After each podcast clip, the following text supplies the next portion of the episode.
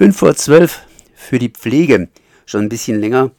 5 vor 12 für die Pflege, zumindest gestern gab es eine Protestkundgebung und zwar vor der Caritas, nee, nicht vor der Caritas, sondern vor der, doch vor der Caritas, Bundesverband Caritas und zwar in der Karlsstraße 40. Und ich bin jetzt verbunden mit Ingo Busch und der ist von der Gewerkschaft Verdi.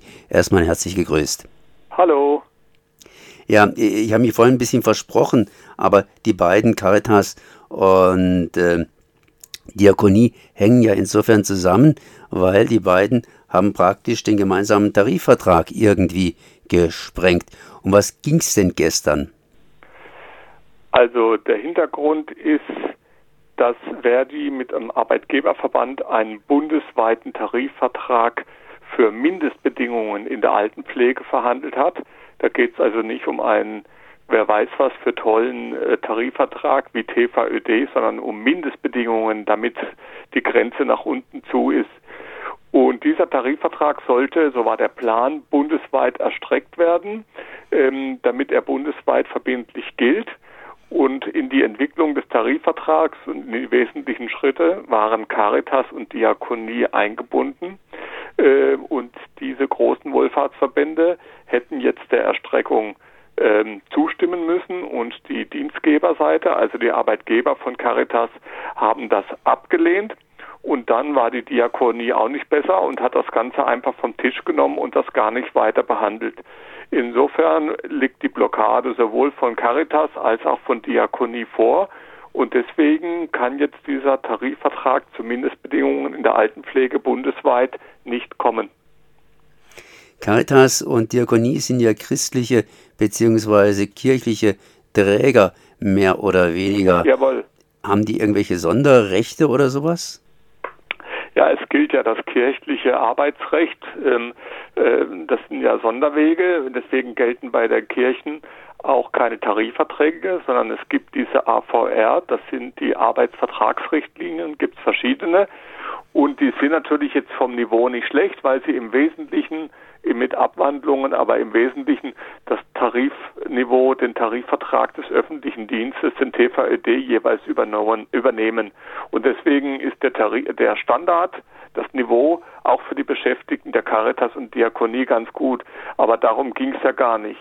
Ähm, sondern es geht ja darum, dass in den anderen Bereichen, in den privaten Bereichen, die ganz unten sind, dass dort irgendwie, äh, wo, wo gar nichts gilt, dass dort so eine Mindestlinie eingezogen wird.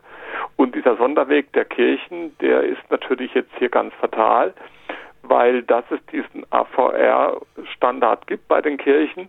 Das ist ja so, dass die Kolleginnen und Kollegen äh, äh im öffentlichen Dienst und in den öffentlichen Einrichtungen im TVÖD den TVED erstreiken und erkämpfen müssen. Dann wird er, dann schließlich gibt es den TVED-Abschluss und dann wird er in der Regel im AVR von Caritas und Diakonie im Wesentlichen übernommen, nach nochmal ein bisschen Verhandlungen. Das heißt, die Kirchen aber die äh, lehnen Tarifverträge ab und insbesondere tun sie den Beschäftigten das Streikrecht verweigern. Aber das, was dann andere erstreiken, das wird dann übernommen. Aber das geht überhaupt nicht, sondern die Beschäftigten der Kirchen müssen nach unserer Auffassung selber die Möglichkeit haben, Tarifverträge zu erkämpfen und, wenn es sein muss, auch mal zu erstreiken. Ich glaube, ich habe es einigermaßen verstanden, ist aber trotzdem irgendwie so ein bisschen kompliziert. Das heißt, im Grunde genommen werden die mh, hm, Beschäftigten bei der Caritas und bei der Diakonie eigentlich, das Wort lautet natürlich eigentlich, nicht mal so schlecht äh, bezahlt. Allerdings äh, machen sie bei den anderen einfach nicht mit und sorgen damit dafür, dass praktisch die privaten, ja, die privaten Krankenhäuser und so weiter nicht entsprechende Tarifvertrag unterschreiben können. So ist es. Also wie gesagt, die Bezahlung ist da nicht so schlecht, weil sie eben Niveau vom TVLD in ihren AVRs übernehmen. Aber zum Beispiel gibt es ja auch bei den Kirchen keine Betriebsräte. Da gibt es ja nur Mitarbeiterinnenvertretungen, ja, MAVen. Und wenn dann, äh, oder wenn dann in den sogenannten arbeitsrechtlichen Kommissionen sitzt der Dienstgeber, der Arbeitgeber Caritas oder Diakonie dem Beschäftigten in der arbeitsrechtlichen Kommission gegenüber.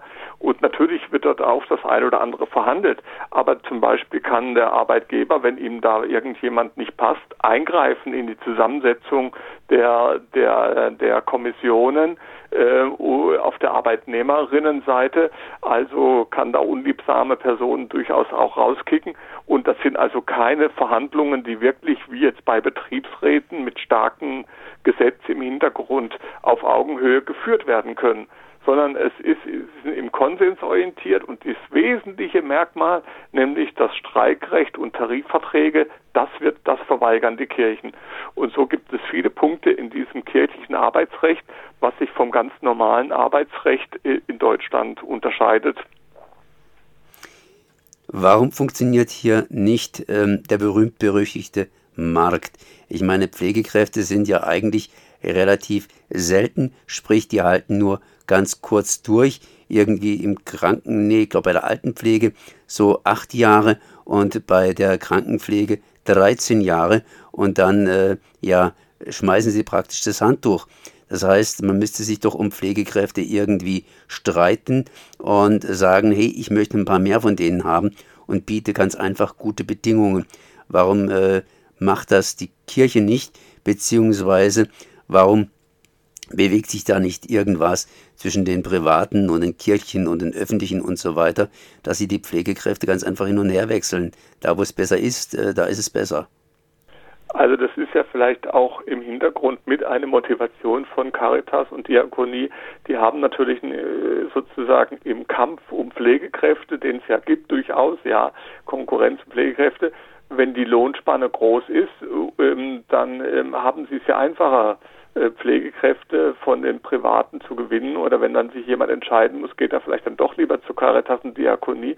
Also insofern haben die gar kein gesteigertes Interesse, so äh, jetzt mal unter Marktgesichtspunkten, dass die Arbeitsbedingungen bei den Privaten besser werden. Aber das ist natürlich im höchsten Maße zynisch und äh, nicht sehr christlich, ja sondern ähm, es sollte ja äh, da, die Konkurrenz sollte ja nicht über Löhne gehen und über Tarif über das Niveau, sondern das sollte für alle gleichermaßen möglichst gut sein, mindestens TVÖD-Niveau.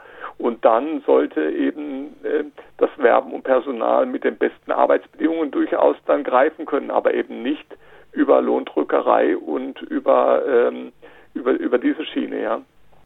Ist denn Caritas und Diakonie überhaupt nötig für diesen Tarifvertrag? Ich meine, wenn die Caritas und die Diakonie sowieso ein eigenes, ja, einen eigenen, ja, eine eigene Linie fahren, dann wären sie doch eigentlich nicht nötig. Also wenn es halt über das Arbeitnehmerentsendegesetz gibt, weil es halt sehr große Anbieter sind, braucht man die großen Wohlfahrtsverbände schon bei der bei diesem politischen Weg über eine Erstreckung über das Arbeitnehmerentsendegesetz.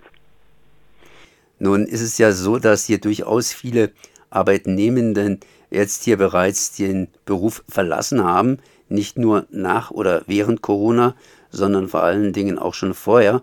Das heißt, es gibt eigentlich ein riesengroßes Potenzial, dass man mit besseren Arbeitsbedingungen im Grunde genommen wieder in den Beruf hineinziehen könnte, die zumindest bereit wären, so ihre Aussage, dass sie wieder zurückkämen.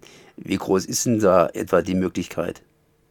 Ähm, also das kann ich jetzt mengenmäßig beziffern, aber wenn die Bedingungen so wären, dass die Pflegekräfte, also wir haben insgesamt sicherlich genug Pflegekräfte, wir haben nur nicht genug Pflegekräfte, die in dem Beruf arbeiten.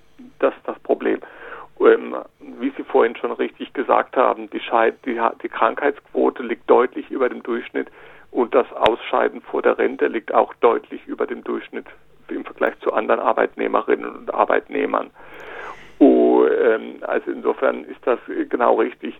Also wenn die Pflegekräfte wieder Vertrauen darin, sie brauchen Vertrauen, dass die Arbeitsbedingungen gut sind, dass die Einkommen stabil sind, dass die Arbeitszeit einigermaßen verlässlich ist, dass man Familie und Beruf äh, einigermaßen äh, in Einklang bringen, äh, kann. Und es gibt äh, Befragungen eindeutig, was brauchen, äh, dass viele Pflegekräfte wieder in den Beruf zurückkehren können. Also wenn wir Auszubildende gewinnen wollen, die den Beruf machen und dann hinterher im Beruf bleiben und auch länger bleiben und wenn wir Pflegekräfte, die ausgeschieden sind, wieder zurückholen wollen und wenn wir die Pflegekräfte, die vielleicht in Teilzeit gegangen sind, ähm, wenn, äh, wenn die wieder bereit sind, ihre Arbeitszeit aufzustocken, dann könnten wir diese, diese Personalnot in der Pflege lösen. Aber dazu müssen die Vertrauen haben, dass es wirklich besser wird und dass es wirklich besser ist, sowohl von den Arbeitszeiten als auch von den Tarifvertragen, von den Löhnen und so weiter. Am Mittwoch zumindest hieß es 5 vor 12 in der Karlsstraße 40 vor der Caritas. Wie hat denn diese reagiert? Also ähm, da war natürlich niemand von der Caritas. Das war ja auch eher eine symbolische ähm, Aktion, weil halt in Freiburg die Bundeszentrale der Caritas sitzt, übrigens auch die Geschäftsstelle bundesweit der Arbeitsrechtlichen Kommission der Caritas in der Dreisamstraße. Und deswegen ging es um diese Symbolkraft, dass man vor der Bundeszentrale ist. Ähm, es ist ja so, dass der Präsident der Caritas, äh, Näher, der, der eiert ja rum. Der hat ja sich einerseits äh, gesagt, er hätte dem Tarifvertrag zugestimmt und hat seine arbeitsrechtliche Kommission kritisiert. Aber er ändert natürlich an der Tatsache auch nichts und sagt, jetzt muss man so mehr oder weniger nach vorne gucken, jetzt ist es soweit. Ähm, also ich, wir denken halt, der sollte, wenn er schon der oberste Mensch in der Caritas ist, sollte er seinen ganzen Einfluss in die Waagschale werfen, um da auch seine arbeitsrechtliche Kommission dazu zu bringen, dass sie ihren Beschluss wieder revidieren. Ähm, also insofern gibt, äh, gibt, ist es tatsächlich gelungen, doch großen Druck auf die Caritas auszuüben. Es gibt auch viel Empörung. Ähm, aber bisher gibt es noch kein Einlenken, dass dieser Beschluss revidiert wird. So Ingo Busch von der Gewerkschaft Verdi zum, ja, zur Protestkundgebung gegen Caritas und Diakonie, die den gemeinsamen Tarifvertrag nicht unterschrieben haben. Ich danke mal für dieses Gespräch. Gerne.